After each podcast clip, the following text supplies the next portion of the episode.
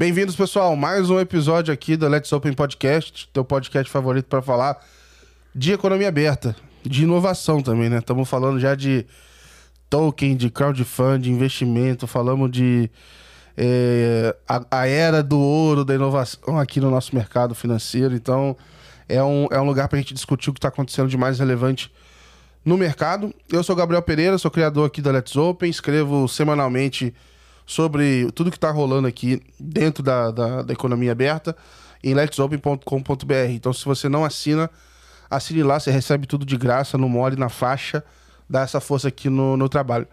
Dentro do podcast, vocês já sabem, a gente conversa com várias pessoas de lugares diferentes, vários formatos. A ideia é que a gente tenha aqui boas conversas para entender um pouquinho mais desse ecossistema que é feito a milhares e milhares e milhares de mãos. Então, para continuar esse papo hoje, Chamei um cara que conhece muito também, escreve pra caramba, traz um monte de novidade, tá super envolvido, engajado. Acho que a gente começou a escrever praticamente na mesma época. É, já trouxe ele aqui quando a gente fazia o episódio online e agora de fato tô trazendo ele para ser entrevistado. Bem-vindo, Walter. Boa, Gabriel. Cara, te entrevistei, né? Agora pegar essa oportunidade aqui para ser entrevistado. Um prazer aqui realmente a gente começou, acho que eu comecei em maio, você começou em agosto, né, de 2021, a gente começou junto. É, quando eu oficializei a newsletter foi Exato. por aí, né? E é louco, né, como é esse, esse mercado de criação de conteúdo, né, esse negócio de criação de conteúdo, como muda a nossa vida e como também muda a vida de outras pessoas ali que estão lendo, que estão que se informando através da gente, né, então é um prazer aqui estar com você. Boa.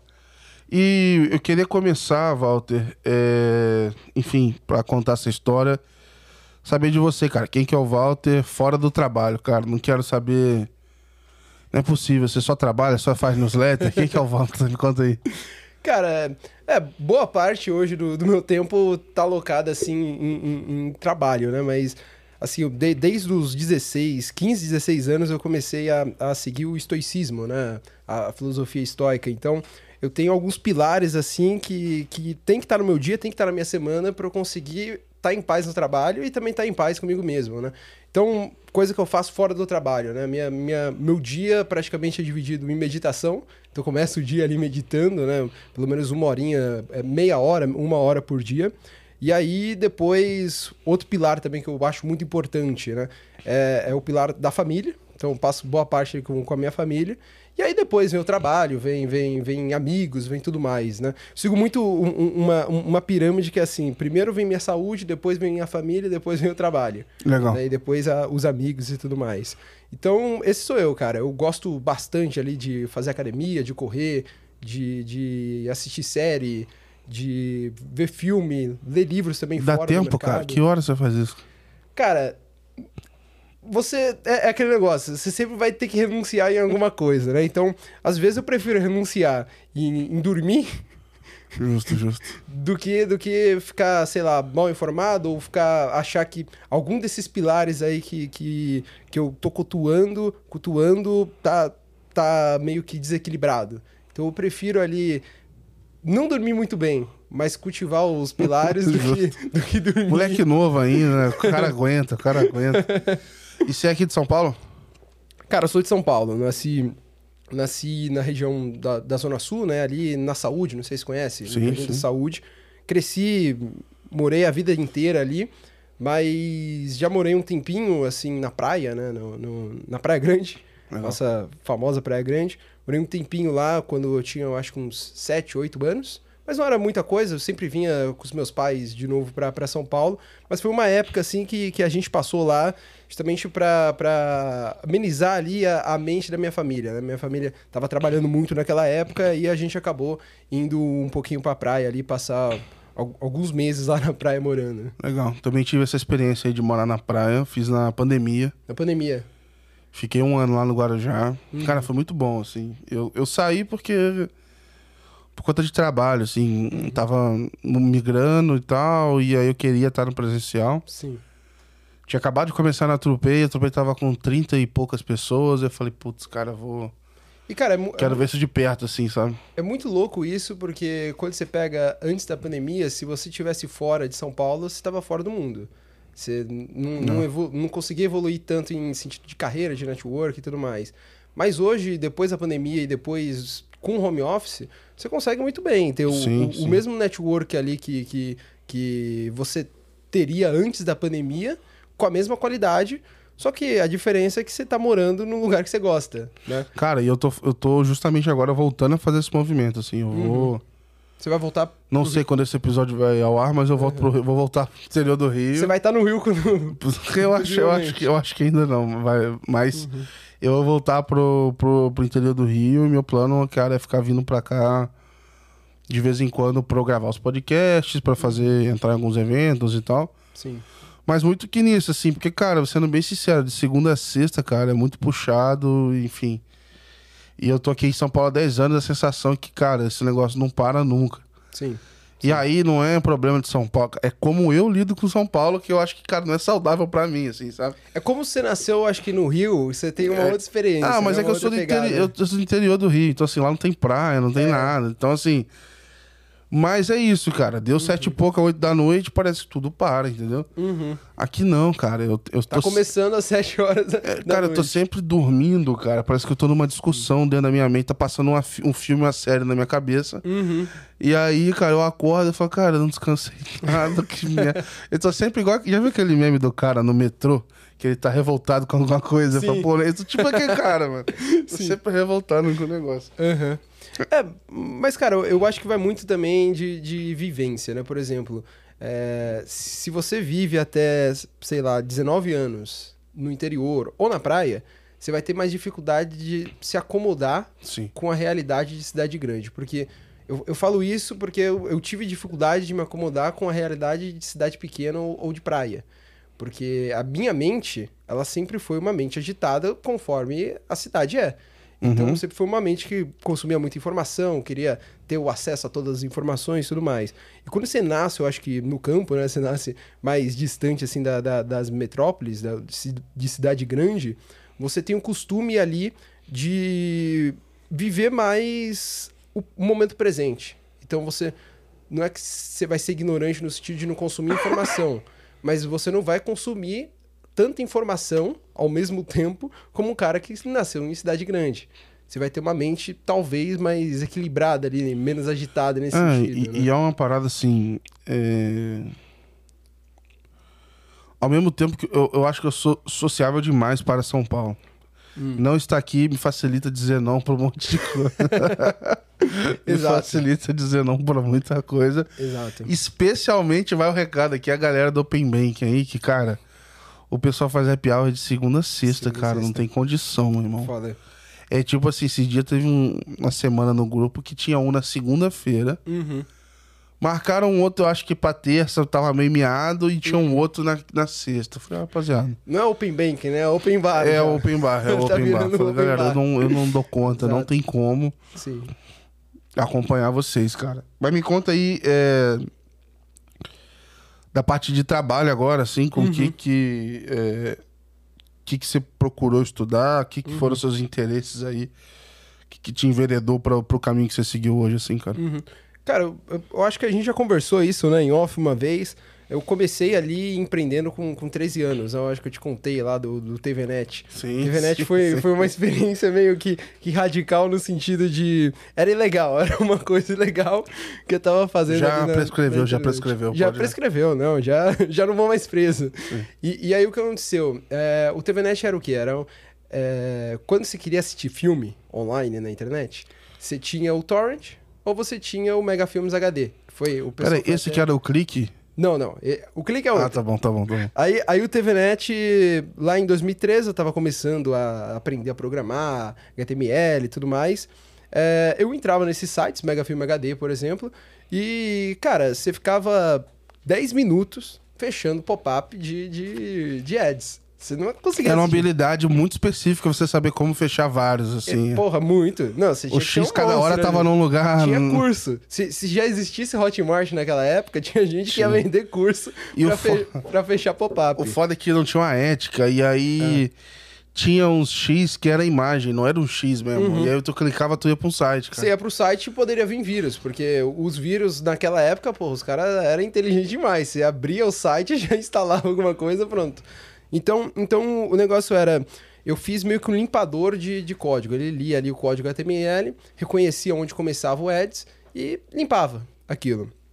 E aí eu comecei a assistir filme naquela época dessa forma. Até que naquela época começou o Netflix. O Netflix estava crescendo aqui no Brasil. O Netflix já tinha antes, mas estava crescendo, né? Eles estavam escalando aqui Pô, no Brasil. pera aí. Aquela época, quando é isso? 2013. Cara, tô falando aquela 2013, eu tava começando a faculdade. Né? Aí, em 2013, eu comecei a aprender Pascal, essas linguagens mais, mais orientadas a objeto, né? E aí eu fiz meio que um, um clone do Netflix, só colocando essa ferramenta que eu tinha desenvolvida, de limpador de código. E, cara, acabou que virou realmente uma plataforma. Tinha a parte de login lá, de cadastro, caras. E, e o cara que, que abrisse aquilo, ele ia baixar o software no, no computador dele. Ia ser mais ou menos Sem um vírus. Netflix. Sem vírus. Sem vírus. Ia ser mais ou menos um ele, não ia Netflix. tá, ele não ia estar minerando cripto pra você, não? Pra- Exato. e, e, e a- porra, poderia ter pensado nessa, né?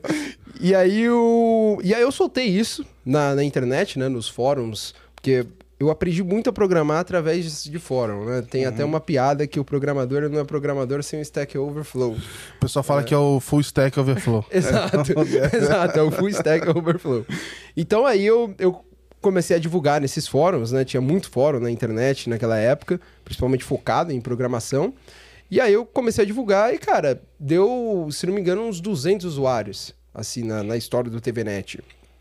E aí, nisso, comecei a divulgar também no, no- na época do colégio, né? No É colégio. meio louco que você pode divulgar, mas não pode divulgar muito também, né? Você- E aí o grande detalhe foi, cara, é, não deu certo primeiro que era ilegal, né?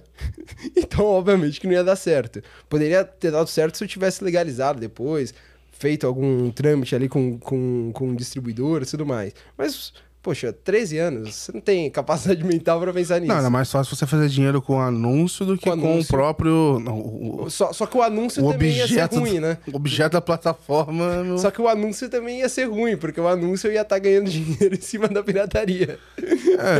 É, é um anúncio num site. Aí É. O site tem um objeto estranho lá no meio. E, e aí. e aí Provavelmente o acabou que- anunciante ia ser um anunciante estranho também. Exato, exato. E aí acabou que não deu certo, várias coisas aí aconteceram, não vou, acho que me esbordando nesse sentido aqui, mas várias coisas aconteceram. E aí depois eu comecei a perceber que eu tinha muita facilidade ali de reconhecer um problema e querer resolver aquele problema. Foi o TVNet, depois vieram outras. E aí nisso, em 2020, na pandemia, dando um salto aí, em 2020 eu tinha acabado de sair de um estágio, é, não tinha curtido muito o estágio, fiquei pouco meses lá. E aí acabou que eu comecei a empreender na pandemia. Mas aí você já. Você foi estudar programação, administra. Não, eu fui estudar economia. Tá bom. Eu entrei na faculdade de economia. E aí, na faculdade de economia, o porquê eu fui fazer economia? Sempre gostei de entender como funciona o mercado financeiro, a economia de fato. É, eu comecei a me interessar mesmo em 2008, quando teve a crise de de Era um pirralho. O que, que é isso, cara? É- é- Dessa... Tu tinha quantos anos, cara? Oito anos, mas, mas Não, assim... oito anos eu tava comendo areia, cara. Cara, mas, mas eu gostava da- de- desses assuntos por um sentido. Eu sempre gostei muito de conhecer coisa. Aham. Eu nunca fui nerd, tipo, de... Como que não, cara? Não, nunca fui nerd de deixar de ir em festa, isso daí não é comigo. Inclusive, depois aqui eu vou pra uma. Ma- ma- mas, assim, é, o, o grande detalhe era que eu sempre quis conhecer as coisas pra ajudar os outros. Uhum. A newsletter veio disso. Depois eu falo um pouquinho da newsletter, mas a newsletter veio disso. Ela veio de um interesse meu de conhecer as coisas, conhecer como funcionava e depois transmitir isso para os outros. E aí eu fui fazer economia. Em economia a gente aprende um monte de coisa que, do ponto de vista prático, não é útil. Né? Você aprende muita coisa aí que não é muito útil. Mas que no final do dia, no final ali, quando você tá fazendo alguma coisa, você consegue encaixar as pecinhas e consegue meio que ligar os pontos, né? Igualzinho o Steve Jobs fala, de conectar o- o- os pontos. Então, o grande detalhe é que quando eu comecei a empreender em 2020, eu tinha pego um pouco daquela experiência do TVNet e de outras que eu tinha tido passado e comecei a fazer uma plataforma que ajudava os comerciantes, né, que estavam todos fechados na época, ali em março de 2020, começo da pandemia, a continuarem vendendo mesmo de porta fechada. E ali, cara, foi meio que uma aula de economia na prática. porque foi também uma aula de empreendedorismo, mas, mas foi mais uma aula de constatação econômica no sentido de que, poxa, eu conhecia a desigualdade do Brasil, eu conversava com gente que entrava na plataforma, poxa, o cara com mal conexão de internet, não tinha conta bancária, é, tinha morava é, numa casa que dividia com nove pessoas às vezes, porque o nosso público, no 2 Comércio, que era essa iniciativa, era exatamente o público pequeno empreendedor, mas aquele empreendedor individual, MEI, uhum. não era um não, não, era um comércio de fato. Então, era a Dona Maria que. Era Let's Open. A, a Let's Open, exato. E, e, era a Dona Maria que vendia, poxa, um ateliê e queria vender isso para as pessoas. Então a plataforma ela começou de forma eu pensando grande, querendo fazer um e-commerce, só que até que eu fui entender que a necessidade do cara no final do dia era um catálogo que ele, que ele poderia disponibilizar o link no Whats, divulgar o catálogo e o cara fechava ali pela plataforma e depois fechava, passava o dinheiro, né, a conta corrente pelo, pelo, pelo próprio Whats. Então, o, o grande detalhe foi que nisso eu descobri três coisas, né? Primeiro, tinha muita gente desbancarizada no Brasil. Isso a gente está falando de uma época que não tinha Pix. Então a gente está falando de maio ali de 2020. Tinha... É, continua tendo muita, né? Teve até um. O pessoal da Caixa foi. Hum. Meio fanfarrão, eu achei, nessa aqui, de dizer que todo mundo que tinha o Caixa Tem era bancarizado, assim. E até é. eu ouvi uma expressão, foi a Ingrid que falou, mas não falando da caixa, uhum. falando do mal bancarizado. É, tem, Isso, o cara tem, tem um app lá, mas né, na cara? prática ele não tá. Porque o grande. De, depois eu volto aqui para a história, mas o grande detalhe, só que se aproveitou isso, é que o Banco, do, o banco Central brasileiro ele começa a entender o que é a inclusão financeira quando lá em 2009 ele muda o conceito de inclusão financeira para cidadania financeira. Uhum. A gente, então, tem a diferença. Por exemplo, saiu uma pesquisa em 2020, nessa época eu estava empreendendo, lá da Mastercard falando que 40 milhões de latinos tinham sido bancarizados pelos programas sociais. Né? Auxílio emergencial aqui no Brasil, ingresso solidário lá na, lá na Colômbia, se não me engano. E, cara, tem um negócio que é você bancarizar esse cara e o cara só ter a conta, mas não usar. E tem o conceito de que o cara ele foi bancarizado, você educou o cara e o cara usa todos os produtos financeiros. Ou seja, ele Sim. tem uma cidadania financeira, ele ganha uma cidadania. Justo. Então, então, assim, quando o Banco Central ele muda ali o conceito, ele muda também o conceito de objetivo que ele quer atingir com a inclusão financeira, né? Então, quando, enquanto eu estava empreendendo, eu fui percebendo isso, esse gap que tinha aqui no Brasil de, de inclusão financeira, né? E fui percebendo a realidade que a gente vivia. Poxa, gente que não tinha acesso a crédito, porque não tem bens de garantia, a gente tem um problema aqui, país emergente mesmo, que é a falta de escritura. Né? Muitas vezes a pessoa não tem a escritura da casa dela, não pode dar entrada no, no empréstimo, né? Então você tem todo esse problema que vai configurando um, um, um, cenário que impossibilita a pessoa de entrar no sistema bancário, né? E aí quando eu fui percebendo isso, lá em dezembro de 2020, eu estava conversando com um investidor que tinha me descoberto no, no LinkedIn, pela O2, e na época o meu LinkedIn não era nem metade do que é hoje. Eu acho que na época eu tinha uns 600 seguidores e não era nem ativo. Postava umas coisas lá, meu pai e mais uma pessoa aleatória curtia. Né? E provavelmente era amigo do meu pai que apareceu pro cara. Então, assim, não era muito ativo. O cara me conheceu, a gente foi conversando. E aí, no final ali de 2020, o cara me veio com a proposta: olha, eu tô disposto a te ajudar a escalar isso. A gente monta uma empresa mesmo. Mas assim, eu quero saber se você está disposto a abrir mão de coisa no seu futuro para empreender. E cara, 2020, tinha, tava na faculdade ainda, tava, eu acho que quinto semestre da faculdade. É, já me formei agora, né, esse ano. Tava no quinto semestre da faculdade, não, não, não tinha network nenhum, não conhecia ninguém do mercado. Umas pessoas que eu conhecia, como eu fazia network errado, depois eu posso falar um pouquinho disso. Cara, não era network, não tinha criado conexão, não tinha criado nada, era só. O meu network no passado era conheço o cara, tenho network, mas não é isso, uhum. né, no final do dia. Então, acabou que eu fui pensando, colocando na balança o custo que ia ser. Falei, cara, eu sei, o projeto está escalando, a gente tem uma boa base de usuário, estamos é, com dificuldade para monetizar, mas isso, com a sua ajuda, eu acho que vai ajudar. Mas, cara, eu não estou disposto a arriscar tudo agora. E então não vou fechar, não vou, não vou entrar nessa agora. O cara falou: "Não, entendo, blá blá blá". quis, quis ali o, o universo. Um mês depois eu entrei na BFintex, na Associação Brasileira de Fintechs. E aí lá, cara, unir o útil ao agradável, que foi no sentido, poxa, tô cuidando ali de um setor que tá ajudando a bancarizar esse pessoal que eu descobri que é desbancarizado, a melhorar essa realidade e tô num, num, numa instituição, né, numa organização que me possibilita o contato com mais gente. Ou seja, eu vou concretizar, né? Eu vou seguir atrás tanto do meu objetivo de melhorar a inclusão financeira, melhorar serviços financeiros, melhorar a realidade das pessoas, como também eu vou seguir meu objetivo de aumentar meu network, aumentar uhum. ali minha agora basta eu, eu, eu saber fazer network de novo, é né, direito. Então, acabou que, que ali em 2021, comecinho do ano, eu comecei a, a, a, a trabalhar lá na Bfintex, e aí, em março ali de 2021, cheguei com uma ideia de criar uma área de pesquisa lá, né? Que é o ABF Data, que era um, é, é uma área lá, lá dentro da, da Bfintex que cuida de dados, reports tudo mais. E aí acabou que nisso eu criei em conjunto a minha newsletter, ali em maio de, de 2021. E a newsletter era mais uma coisa, poxa, eu quero escrever, aqui dentro da Bfintex eu estou escrevendo, mas muitas vezes não vai para a rua, né? Porque tem a hierarquia, tem o sentido de marca, você não pode divulgar qualquer coisa. Uhum. E, cara, eu quero expor a minha opinião.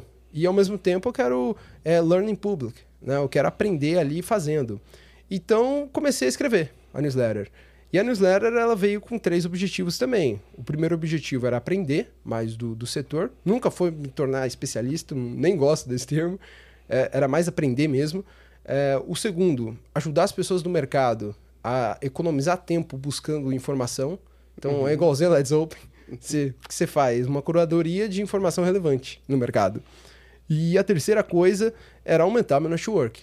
E aí nisso, quando eu coloquei esses três objetivos na newsletter, é, isso foi acontecendo meio que de maneira natural, mas aí eu fui percebendo a responsabilidade, coloquei mesmo isso no papel e comecei a, a seguir ali.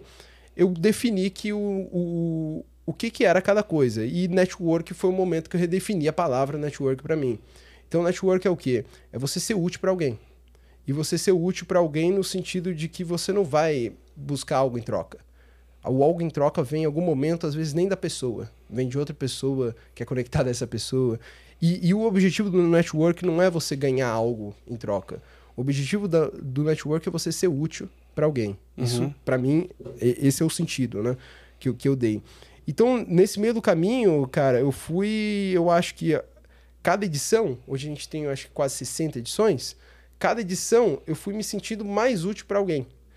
Ao mesmo tempo, eu fui receber algumas, algum, algumas recompensas lá para a edição 20, edição 30.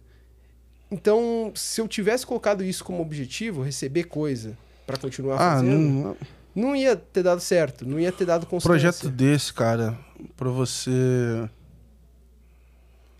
gastar tantas horas e tu tem que gostar que tá fazendo, tá, do que você está fazendo, assim. Exato. E, e ponto, assim. Todo mundo que começa qualquer coisa do tipo com outro interesse, com outro objetivo que não seja genuíno, fazer aquilo ali porque gosta ou porque quer ver aquilo, o impacto que aquilo causa, cara, dá errado. Dá errado.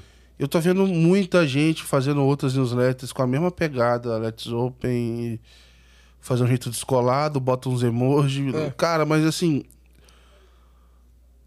É muito diferente porque, cara, é, a conexão que você gera com as pessoas é quando você sente a verdade ali, cara. Não adianta, Exato. enfim.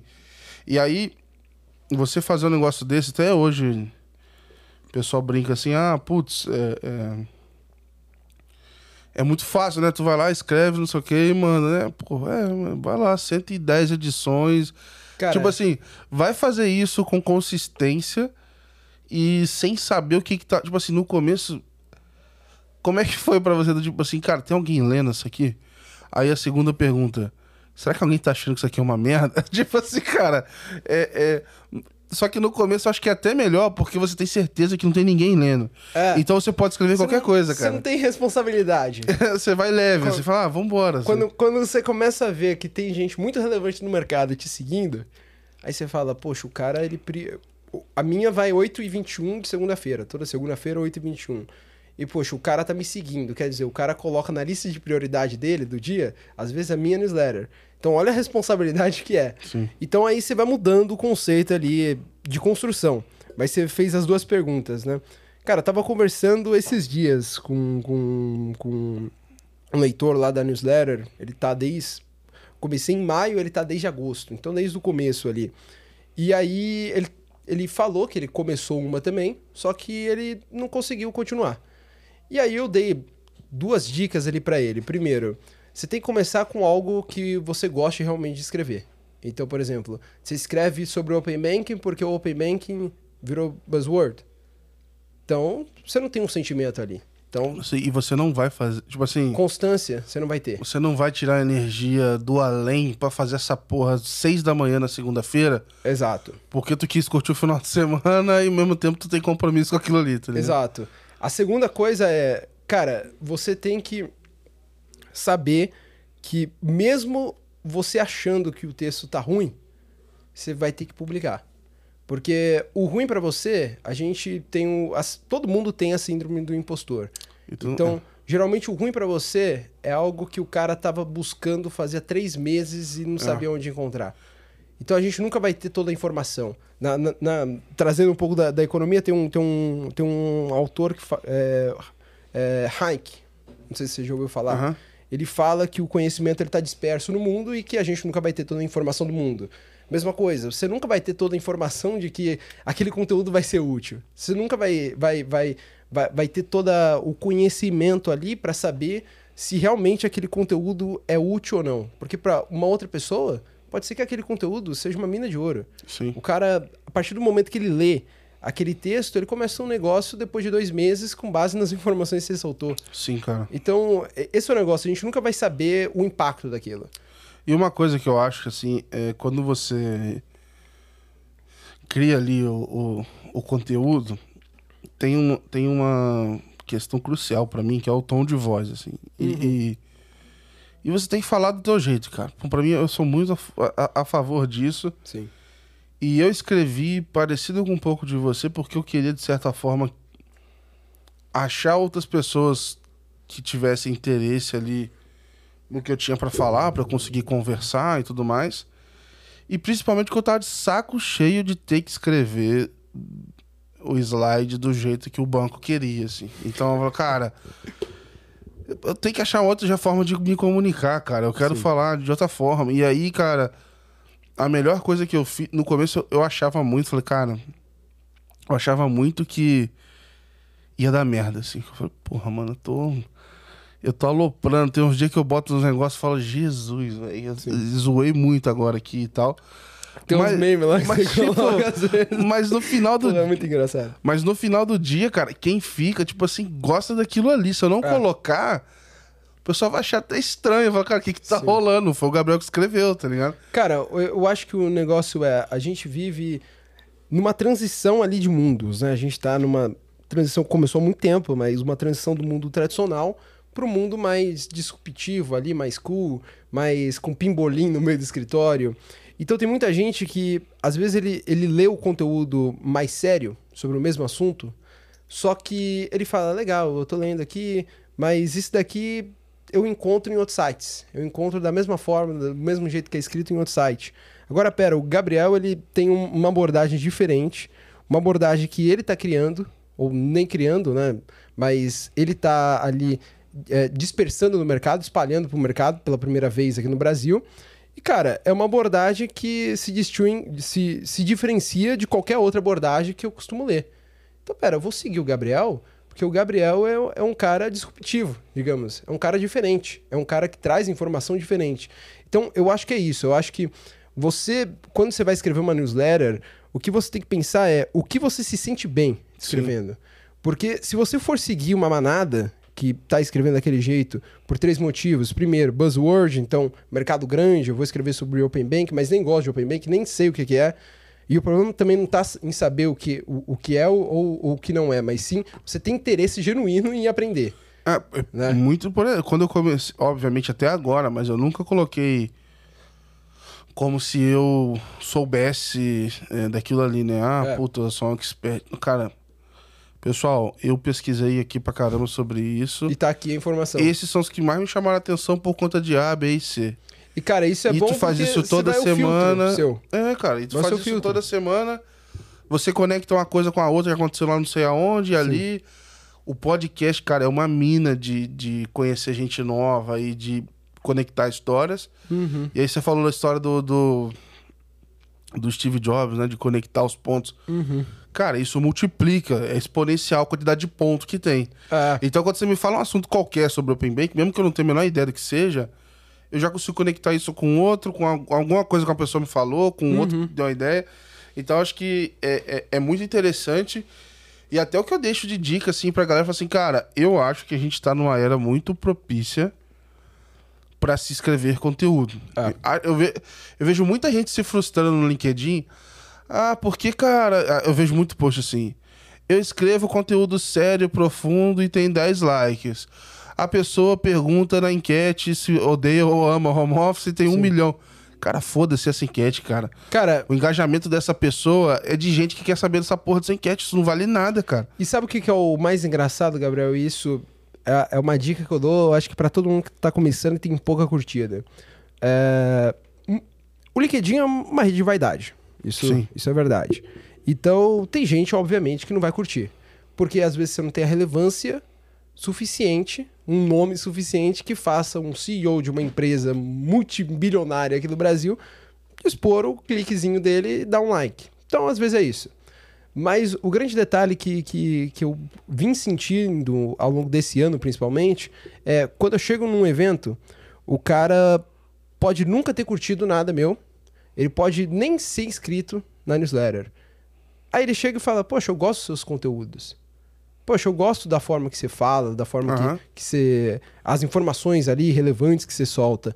Então, isso me faz pensar que mesmo quando a pessoa não curte, ela tá lendo. Não, tem vários doidão que só lê. Tem vários. Então, cara, o que a gente tem que entender é: LinkedIn é uma rede de vaidade, dificilmente você vai pegar um- um- uma curtida de alguém que é muito E, cara, foda no mercado. e e Mas isso não assim, significa nada. O objetivo, na minha visão, é você ter o engajamento certo. Então, por exemplo, cara, eu comecei a falar sobre Open Bank. Cara, se eu ficar regulando quando tem like ou quando não tem, eu ia ficar doido, velho. Uhum. Então, assim, pra mim, é, eu tenho ali uma galera que é frequente e eu tô sempre colocando. Sim. Se vai dar 10, 20, é melhor ter constância. É. Então, assim, cara, todo dia eu faço um post é, e você nunca sabe o que, que vai acontecer. Ah. Tem uns que. eh, Geralmente o meu tem, sei lá, no mínimo, sei lá, mil, mil e quinhentas eh, visualizações. E dependendo do post, chega a 5, 6 mil, um post que foi bastante. E se eu acertar a mão, aí tem que ser meme. Se for meme, dá se, for, 200 se for meme, às vezes já, já cheguei a 20 mil, até mais, quando é meme, ou quando é alguma coisa. Dia da Mulher, eu fiz um. Ah, Eu fiz um ranking de Você criou um movimento, né? perfil. e- você É, aí um virou movimento grupo, o negócio. Depois, é. O negócio tá voando agora. E, e- e às vezes você acerta na veia, mas assim, o que te garante no longo prazo o resultado não são esses posts que dão um porradão, é os que você entrega todo dia. Porque assim, Sim. esse grandão ele te traz gente nova Uhum. que vai acompanhar esse do dia a dia, que é o que, que interessa pra elas. E, por exemplo, podcast. Ah, eu posto podcast no YouTube. Ah, às vezes um episódio tem 200 visualizações. Fala, porra, pô, eu queria postar um bagulho, sei Deu lá, Lula ou. Bolsonaro e vai ter Exato. um milhão de views. Mas, velho, essas 200 é um nicho. Pra mim faz total sentido. No podcast no Spotify, acho que tem 60 pessoas que escutam semanalmente. Uhum. Cara, pra mim eu tive um feedback uma vez de uma pessoa que veio aqui. Ela foi pra uma reunião com um decisor, né, Pra vender o, o serviço dela pra um banco, sei lá. E a pessoa do banco falou: pô, que legal é, falar contigo e tal. Me co- conheci o cara do podcast que ouviu aqui. Falei, porra, top. Pra mim é esse o reconhecimento. Agora, é uma bolha. É, mas é uma bolha, porra. mas já. ali você É. acaba ficando conhecido então, e, e faz a diferença naquilo ali. Exato. Agora, tem uns malucos que aí faz na zoeira já comigo, chega no evento, porra, Gabriel, vou tirar uma foto contigo, para com isso, cara. É, tipo assim, como se fosse alguma parada, tipo assim. O cara- mano, sai fora, velho. É, é- é, tipo assim. A única diferença que eu tenho visto, assim, é. Minha ou de qualquer criador de conteúdo, você para as demais pessoas, eu acho que a diferença tá justo só no fato de criar conteúdo. É.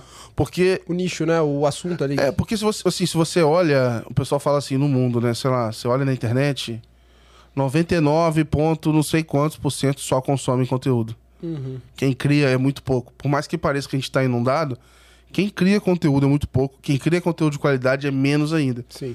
Então, assim, cara, é... enfim, o espaço tá aí. E se você acha o LinkedIn uma merda, é uma grande chance de você ajudar a mudar e produzir conteúdo legal também. Exato. Então, assim, eu não tenho dó, cara. Eu só falo de, eu só falo de Open Make. Sim. Todo meme. É... é isso que eu escolhi falar. Na verdade, eu não escolhi, isso caiu no colo, porque eu comecei falando. Na verdade, quando eu criei a primeira newsletter, chamava Cartas do Gabriel. Sim. Eu lembro. A ideia era falar de, cara, sei lá, gestão de produto, falar das coisas que eu tava estudando. Um pouquinho ali de, de propósito, E- carreira, né? É, e eu nunca falei disso. Nunca. Eu lembro. eu entrei no Open Bank e nunca mais saí, tá ligado? Sim. É, porque, igual você falou da questão do problema, você vai viciando naquilo ali o que eu vou pesquisar pra semana que vem, mano? É. E aí vai indo, assim. E quando você criou a newsletter, eu queria saber, assim, que momento que você sentiu, assim, que o negócio engrenou, assim, teve algum momento chave? Cara, só, só aproveitando, e essa é a dica também que eu deixo pros futuros criadores, né? A gente pensa no começo em nichar, em achar um mercado e tudo mais. Mas o grande detalhe, eu acho que da, da própria carreira, assim, quando a gente vai ver longo prazo, é que muitas vezes a gente tem os filtros errados no começo porque a gente tem pouca informação. Então é preferível você começar falando de vários assuntos. Então eu, por exemplo, quando eu comecei, eu falava sobre economia, tentava linkar junto com, com, com, com, com fintechs, e depois, no final do dia, era mais focado em fintech, mas falava sobre economia também. Eu lembro que era denso pra caramba, assim, eu Era tinha umas referências que eu falava, caraca, meu irmão, esse cara Poxa, tá... O cara tá em outro. Não, Tá é puxando, a- acadêmico aqui, Não, ele pô. tá puxando uma parada aqui que eu falei assim.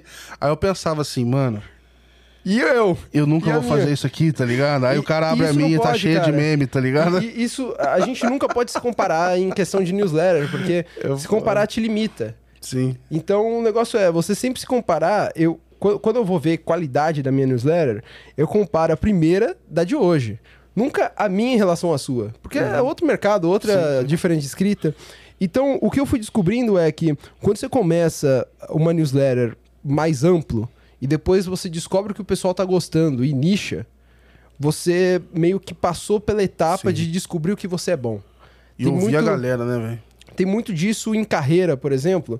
M- muitas pessoas falam que ah, você tem que descobrir o que você é apaixonado. Não, você tem que descobrir o que você é bom e aí você vai se apaixonar por que você é Sim. bom. É aquela história do defeito, né? É, É. Em vez de você corrigir o defeito, ameniza ele pro nível tolerável, mas, Exato. cara, reforça o que você é bom. E- então, o negócio da newsletter é isso. Você atira para um monte de lado, mas um lado limitado.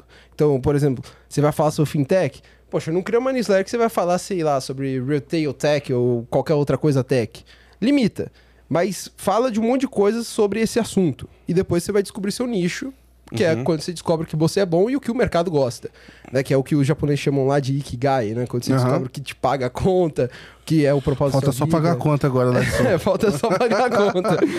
Então, cara, é meio que isso. E aí, no final do dia, você vai descobrindo que a newsletter é um, é um grande jogo, assim, no sentido de você influenciar o outro e melhorar a si mesmo. Porque eu, por exemplo, ao longo desses um ano e meio, quase dois anos escrevendo, eu melhorei a minha parte de disciplina. Então, eu vi o impacto da consistência da newsletter, de enviar sempre na segunda-feira, impactando outros lados da minha vida, no sentido de consistência e disciplina. Então, eu, eu, eu descobri um mecanismo ali que me facilita criar hábito. Foi a mesma coisa que eu A fiz sua na de segunda já tá pronto? Cara, já, já. Ma- Mas agora, Eu agora eu mudei um pouco, um pouco o, mer- o mercado que eu faço short takes. Eu Sim. faço não mais tão densa. Então, então, a newsletter, o impacto, ele é muito mais do que carreira ou monetário. Monetário nem tanto. Porque às vezes nem vem diretamente da newsletter. Vem de uma influência que você criou a partir da Aham. newsletter. E são os impactos adjacentes ali, né? Angulares, digamos. Então, acaba que, que o impacto de uma newsletter, ele é muito grande em tudo na sua vida se você conseguir descobrir o que você é bom e se você manter a, a constância. Porque isso vai te ajudar a melhorar o, o respeito que você tem por si mesmo, porque você vai começar a ter uma constância dentro da newsletter que vai falar, vai te deixar orgulhoso de ter essa constância. E aí você vai mudar em outras áreas da sua vida também. Isso aconteceu comigo. Então, até a newsletter eu não conseguia manter muito o hábito. Só que a newsletter me fez criar o hábito de escrever. E depois eu comecei a usar o mesmo processo que eu fiz para criar esse hábito de escrever em outras áreas da minha vida. Tô precisando. Então, cara, é, é fantástico o negócio. E, e outra, você começa a ser aquilo que eu falei agora há pouco sobre network, a ser útil para as pessoas. Então tem pessoa que você ajuda que você nem sabe que te ajudou. E aí depois de. Aconteceu isso comigo esses dias em um evento. O cara vem, veio e falou: Ah, depois de uma newsletter sua sobre BNPL, que eu publiquei lá no comecinho da, da news, né? Cara, depois daquilo, eu comecei a estudar esse mercado, me interessei e hoje eu estou empreendendo no mercado de crédito. Não foi eu diretamente, mas Caraca, o cara me usou ali como. Isso pode ter sido bom ou ruim, hein, mano. Sacanagem. Cara, o cara pode tá, tá sendo um agiota aí. Tô zoando, cara. Mas, mas, então, esse é o negócio, né? Você, você não sabe o impacto que vai ter uma edição, Sim. você não sabe o impacto que vai ter a newsletter como, como e, é, e é louco, eu, eu sempre publico. As que eu mais gosto, geralmente, as que menos repercute em termos de engajamento. Cara, teve é muito uma louco que eu escrevi... isso, cara. É muito louco isso, cara. Antigamente, eu, eu, eu gastava ali uma semana. Hoje eu gasto, acho que dois dias, um dia. Mas antigamente fazia um negócio denso, que foi o que eu acho que fez criar a minha autoridade ali, de certa forma, né? A relevância ali. Mas ano passado demorava uma semana. Teve uma edição que eu levei exatos um dia e escrevi bêbado.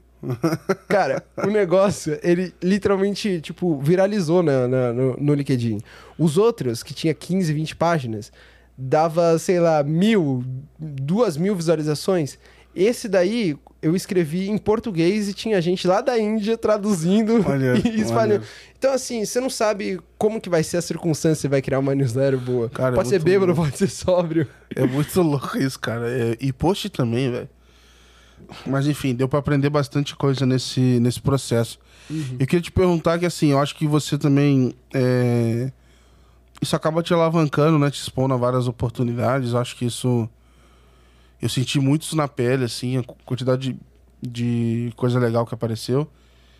E, cara, eu queria saber como é que foi esse período aí. Eu sei que você tá na F-Data hoje. Uhum. É tem alguns negócios a gente pode falar, será também? Pode, pode. Tranquilo. Então você que está empreendendo aí também é. e tal. Então, é, queria saber como é que isso impactou nesse, nesse teu lado, né? Porque hoje, não sei, no meu caso, infelizmente, eu não sei pra você, mas assim, eu ainda não vivo só da, da, da newsletter, só da Let's Up, porque eu acharia o, o, máximo, assim. Porra, seria fantástico. Mas, mas... Faz o que a gente é bom e gosta. É, então, mas mudou bastante, assim, o dia a dia. Como é que Sim. foi para você, cara?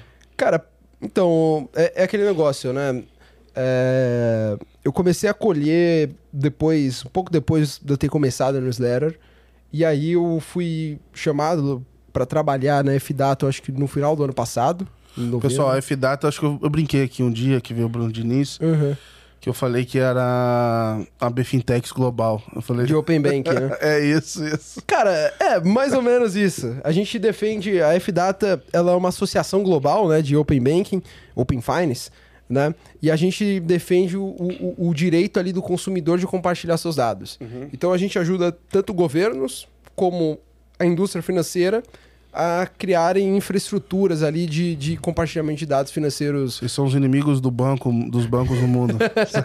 Tô brincando. E, e, e, aí, e aí eu, eu acho que o Bruno já contou aqui é como que nasce, né? Mas tinha toda aquela, aquela guerra ali entre, entre as ASPSPs, né? É, que é o detentor que, da, que da conta, né? ali, banco. os incumbentes em geral é, de certa forma. E aí eles começaram a, a, brigar com as fintechs, porque dentro do Open Finance, né, do Open Banking, a gente tem duas maneiras ali é, de compartilhar os dados financeiros quando não é regulado, que é o screen scrapping, que é tirar foto lá do, do da conta e tudo mais, e a engenharia reversa, que é desenvolver uma API com base nos dados ali que são coletados. Só que muitas vezes isso é, sem o consentimento do banco, não tem um acordo ali bilateral. Então acaba sendo invasivo ali em questão de segurança. E o banco ele não tem a certeza de que aquela TPP está usando os protocolos mais avançados de segurança. Sim. Então o modelo regulado ele meio que equaliza isso. E aí você tem a outra discussão, é usar API, né? usar API padronizado ou deixar cada banco fazer? Aí você tem a discussão da Europa, que usou não padronizado, não alavancou tanto, né? Então você tem tudo isso. E aí eu comecei lá na Fdata em janeiro desse ano. E aí a Fdata, ela, ela é uma plataforma muito boa de, de network. Né? A gente consegue se conectar com muita gente fora do, do, do, do, do, do Brasil, em sentido de ecossistema de Open Finance. E a gente consegue também fazer bastante coisa legal em sentido de relevância que a Fdata tem no mundo. Então, em janeiro a gente começou um projeto com o IDB, né, o Banco Interamericano de Desenvolvimento, e a gente começou um projeto de fazer um, um relatório, né, um documento que vai dar recomendações para os reguladores latinos-americanos e do Caribe, né, América Latina e Caribe, a implementarem infraestruturas de, de compartilhamento de dados financeiros, Open Finance. E aí, desde então, a gente tem entrevistado, eu e o Bruno, né, Diniz, a gente tem entrevistado reguladores, é, associações de fintechs, bancos, é, ao redor da região, para entender um, um, uma mínima regulação viável ali, né? Então, a gente tá... A gente fez um diagnóstico global de como o Open Finance alavancou, né, avançou na União Europeia, Reino Unido, Austrália. Criamos uma mínima regulação viável baseada neles, mas agora a gente quer trazer isso para a realidade latina. Então, assim, isso muda totalmente, porque uhum. você pega um mercado colombiano, um mercado, sei lá, é, Panamá. Você pega um Panamá da vida, você não pode comparar os países da América Central, por exemplo, com, com uma realidade é, é, do Reino Unido, uma realidade da Austrália, uma realidade europeia. Então a gente quer criar um. Às vezes até a própria do Brasil, né? Do, do, Brasil. É que. Aí eu, em infra bancária, eu tô pensando é, nisso, assim. É que o Brasil, assim, é, a gente reclama dos bancos, né? Mas, assim, o que, o que o setor financeiro, de forma geral, até a existência das fintechs, fez em relação à inovação financeira, à introdução de novas tecnologias, foi algo fantástico. Sim. Né? O Banco Central também. O nosso Banco Central é uma instituição, acho que a mais forte do Brasil, sem dúvida. Sim. Né? Então, tudo isso faz Campos com Neto que... até ganhou lá o prêmio. O prêmio. De... Então, tudo isso faz com que o Brasil esteja na vanguarda da inovação financeira. Então, assim, não é comparável com uma realidade de Reino Unido, porque o nível de inclusão financeira, de gente endividada e tudo mais, é outra coisa mas em sentido de agilidade bancária para implementar uma infraestrutura, pode ser equivalente ali, pode ser semelhante. Até, até né? os bancos mesmo, porte do banco, o que, que os caras têm de estrutura. É. Cara, eu, eu se a gente botar o, os. É, os bancos tradicionais ali, é, os de cada um pau, assim, mas Sim. lindo. Fintech você pode discutir, mas as, as maiores daqui ainda são maiores que a. Enfim. É, não. O Nubank, por exemplo. Sim. Tá? Só, só que aí, tudo isso, a gente tá fazendo esse projeto, né? De, de criar essa, esse documento. O documento, a gente ainda não pode falar muito dele, porque ele vai ser publicado agora. Ele vai ter uma apresentação no dia 11 de outubro ah, do, do IDB. Eu posso disponibilizar o link depois para você. Manda aí. E aí você coloca, eu acho que nesse dia já vai, já vai ter saído, né? Já, acho que já. Mas, mas o grande detalhe é que vai ser dia 11 e depois a gente vai disponibilizar, acho que em novembro o IDB vai, vai, vai disponibilizar e são em três idiomas, né? Então, é inglês, é, espanhol e português. Né? Então, é um documento que vai ter realmente um impacto muito grande. E aí, eu chego à conclusão que a Refdata é isso. É, é, um, é uma empresa ali, é uma organização de muito impacto, muita relevância no mundo dentro do Open Finance. E ela é uma plataforma de oportunidade, onde a gente consegue conectar ali várias peças no meu dia a dia, no dia a dia do Bruno, e a gente consegue alavancar tanto o nome da organização como o nosso nome também, uhum. de certa forma, né? Legal, cara. E o quanto que é foda, né? No meu caso, na Finances Tech, uhum. tenho muita liberdade nesse sentido de produzir conteúdo, porque lá a gente tem uma, uma cultura meio rebelde, assim, de botar tudo pro mercado, assim, meio. Sim. jogar tudo pra lá e foda-se, assim. É, eu fico pensando assim, como é que é para você, assim, produzir o conteúdo lá dentro? Falar, porra, e mano. Soltar. Eu podia falar disso aqui, velho. Podia. É. Cara, então, a gente tem que calibrar um pouco, né? Porque o, o, o, a minha forma de trabalhar, assim, lá a F-Data também, ela é meio que um cliente da minha empresa, né? Mesma forma que o Bruno falou da, no primeiro episódio aqui, né? Então, acaba que eu não tenho aquelas limitações de, de funcionário, né? Mas, ao mesmo tempo, você tem que ter um pouco de senso. Poxa, eu tô, fui contratado, a F-Data foi contratada para fazer esse documento. Sim. Eu não vou soltar coisa do documento claro, antes sim. pro mercado. Mas, Mas, sei lá, pô, tu estudou sobre a Colômbia, velho. É.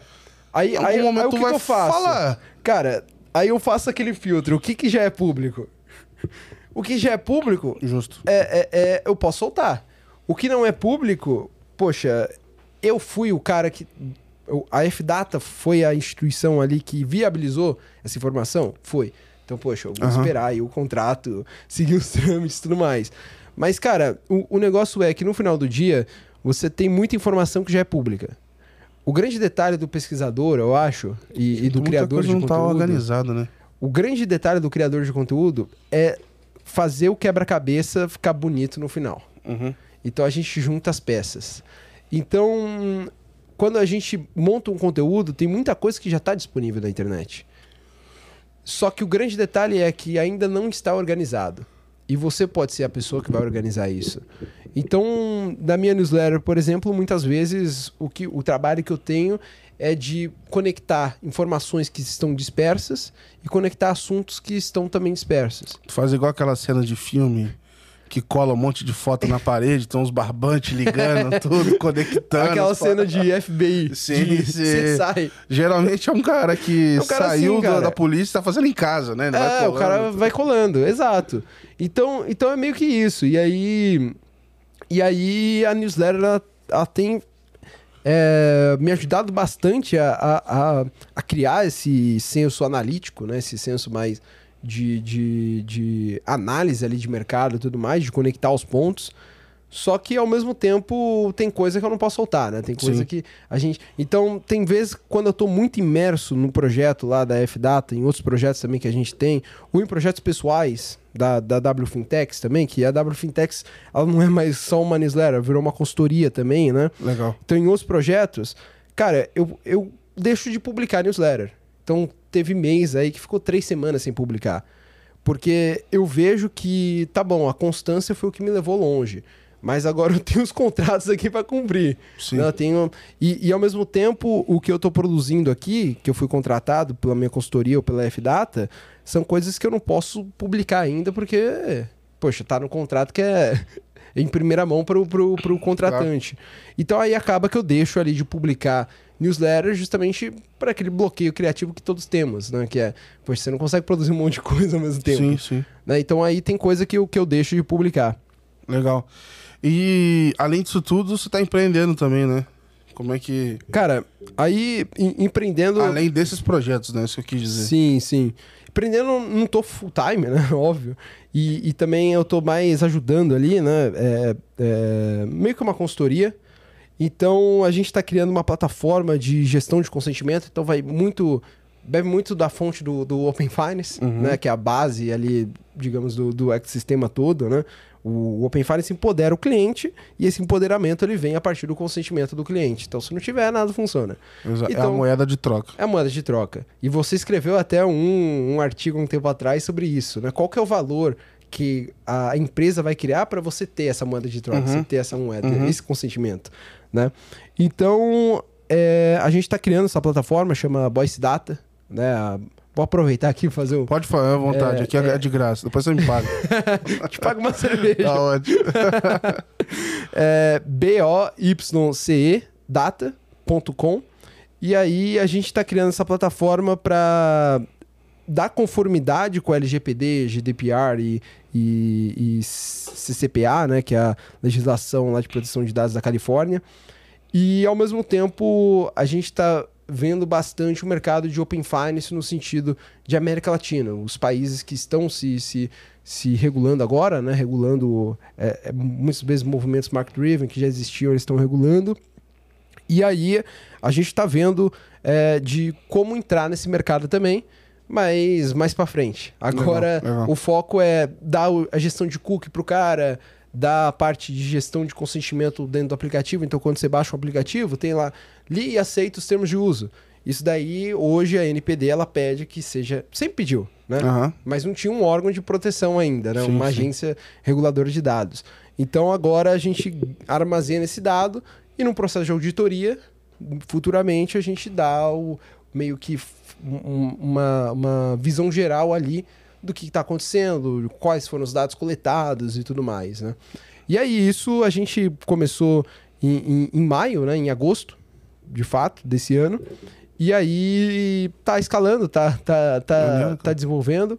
Só que a ideia mesmo é lançar oficialmente assim pro mercado em janeiro, né? Do, do, do ano que vem. Boa. Inclusive, é, já tô planejando várias coisas aqui da Let's Open pro ano que vem também, enfim. É uma hora boa de, de, de, de ajustar as coisas De aqui, cara. É, eu, eu quero entrar, se aproveitar que a gente tá indo mais pro, pro final aqui, Uhum. quero entrar na futurologia, cara. Uhum. É, pô, tu tá olhando o mercado inteiro, tá falando com gente de tudo que é país aí, vendo conversas de dentro. Pra onde é que você acha que a gente tá indo, cara? O que que. Quando você pensa em futuro, o que que tá na sua cabeça como o próximo grande passo? Uhum. É, desde coisas mais complexas ou até mais simples, assim, o que que você acha que é a grande evolução, algo novo que pode vir, assim, que, que vai ser importante, assim, pro nosso mercado? Uhum. Cara, eu, eu vejo assim o, o Open Finance de três formas. Na- da forma mercado cliente, e, é, instituição financeira, mercado indústria e regulador. Então, do ponto de vista regulatório, quando a gente conversa com países da América Latina e países Brasil, a gente vê que o Open Finance, por ele estar engajado com várias, porque o Open Finance é um ecossistema, então são várias entidades ali se engajando, indústria financeira, consultoria, reguladores. Às vezes, quando a gente fala de uma estrutura de Open Finance, aqui no Brasil, por exemplo, o Banco Central, ele regula a parte de, de, de bancos, pagamentos tudo mais, a CVM, a parte de, de, de bolsa de valores, a SUSEP, a parte de seguros. Então, quando a gente fala de um, de um ecossistema de Open Finance, a gente está falando de vários reguladores ali eh, cooperando entre si. Então, do ponto de vista regulatório que eu vejo o futuro, quando a gente fala de uma implementação, a gente está falando de um fortalecimento institucional. Então, eu vejo que os países latinos, quando a gente olha para a história, muitas vezes o que fez a América Latina não crescer economicamente foi a fragilidade institucional que a América Latina tem. E o que, que é a fragilidade institucional? É o descumprimento de contratos. Então, hoje o grande debate está quem que vai entrar na presidência? Uhum. Esquerda, direita. Ah, Lula, Bolsonaro. Lá no Chile. Esquerda ou direita? É, na Colômbia. Cara, você só tem essa dúvida, essa preocupação, quando você não tem instituição forte e você não sabe o que vai vir no governo seguinte.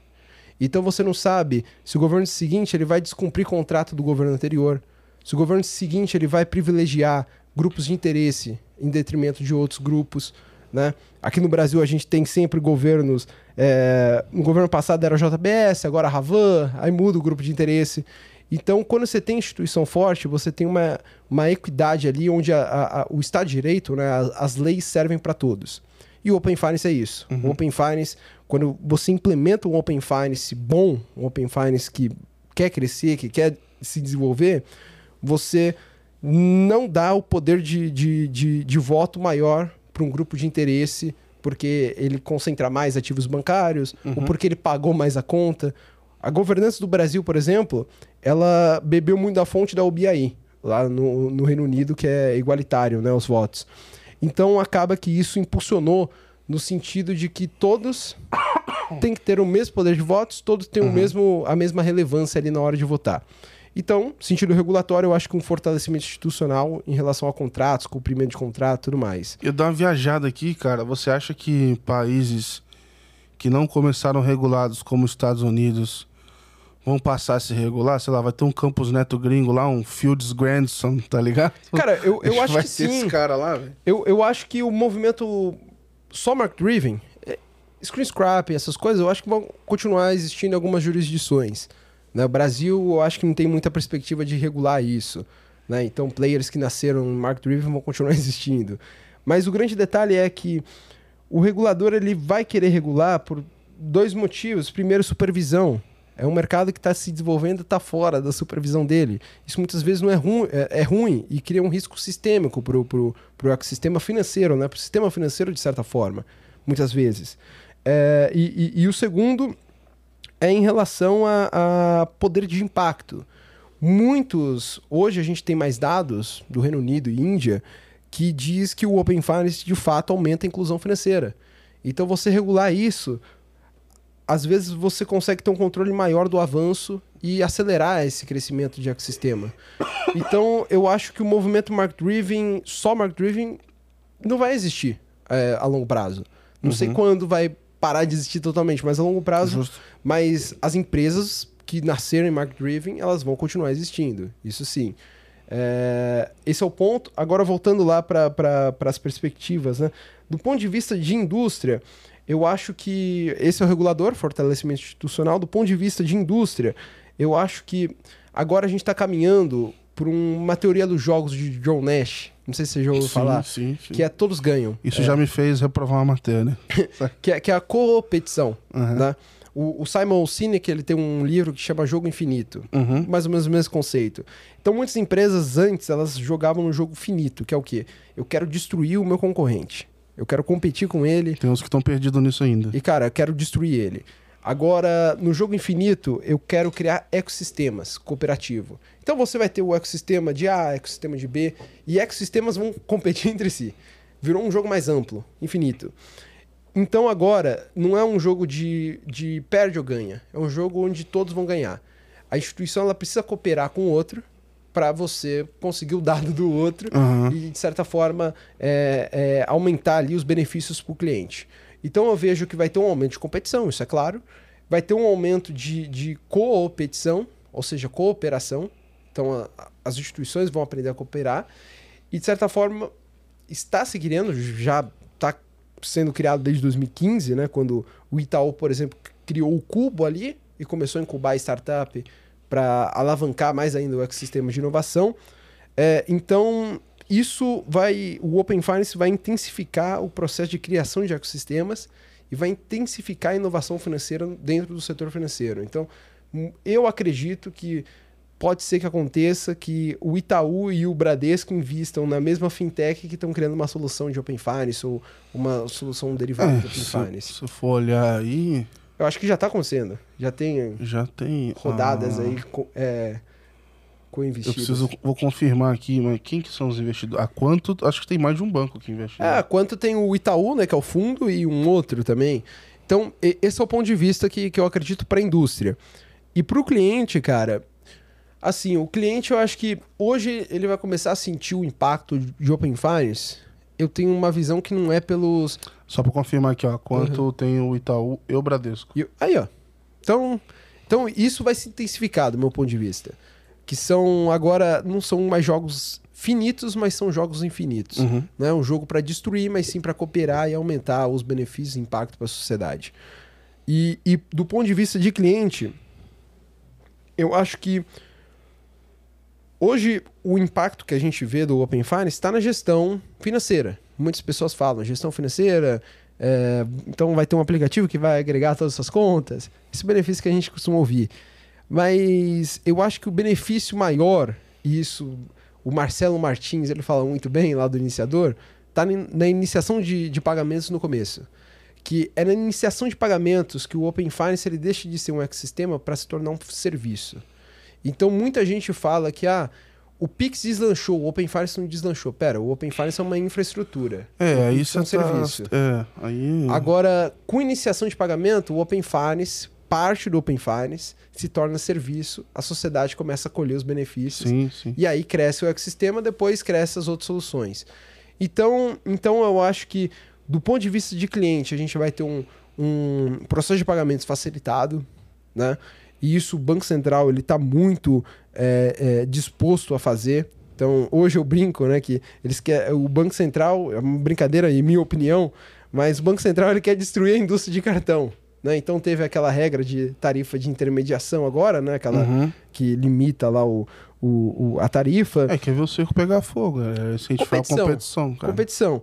E agora tem iniciação de pagamento. O, o Danilo, é, o Danilo do publicou ontem uma notícia sobre uma nova regra de antecipação de recebíveis. É, para fazer funcionar essa. É, esse negócio aí. É. Então, o grande detalhe é que serviços de pagamento vão ser facilitados pelo Open Finance, isso é claro. É, a gente vai ter, do ponto de vista ali de, de, de incrementos, né, melhores análises ali em relação a, a, a, a previsão ali do risco de crédito, né? melhores análises na avaliação do risco de crédito. Então, esses são os impactos que eu acredito Legal. em médio e longo prazo. Resumindo, do ponto de vista regulador, fortalecimento institucional, várias, vários reguladores ali cooperando com a indústria para desenvolver esse ecossistema, e isso vai impactar em, outras, em, em, outros setores da economia, principalmente quando a gente fala de, um, de uma realidade open data. Né? Então, fortalecimento institucional do ponto de vista regulatório, é, do ponto de vista indústria, empresas agora mudando o jogo para cooperação, não é mais competição, destruir o outro. Não, eu quero cooperar, quero criar um ecossistema uhum. com você. É o caso da Quanto, por exemplo, sendo investida pelo Itaú e Bradesco. E o terceiro, do ponto de vista de cliente, tendo melhores benefícios financeiros, né, melhores experiências financeiras e, obviamente, experiências facilitadas ali na hora de pagar, na hora de, de fazer uma transação financeira. Bom demais, cara. É... A gente chegou aqui o nosso. No limite ali. O nosso tempo. Eu uhum. quero te agradecer, cara, pela disponibilidade aí, o papo. Sempre bom conversar contigo. Boa. E deixar aberto aí pra você deixar um recado final pra galera. A hora do jabá é agora, fica à vontade aí, cara. Boa. Gabriel, é sempre um prazer aí. A gente sempre conversa, né, sobre muitas coisas pessoalmente. Então é sempre bom agora também registrar a parte da nossa conversa. E pessoal, é, vou fazer aqui meu jabá. Me sigam no, no, no na newsletter. Para quem gosta de, de Open Finance, de fintech, eu escrevo ali semanalmente sobre isso. É wfintechs.substack.com. É, no LinkedIn também, eu acho que quando vocês entrarem na newsletter, vocês. Eu vou botar também meu, no link aqui. Meu, meu link. E, e fico à disposição aí para dúvida, para conversa, para qualquer outra coisa do gênero. Bom demais, cara. Pessoal, é isso. Mais um papo excelente aqui. Obrigado por acompanhar e compartilhe esse episódio, manda no grupo da, da empresa, do trabalho, dá aquela força aqui, isso ajuda pra caramba. E é isso. Em breve a gente volta com mais um episódio. Valeu!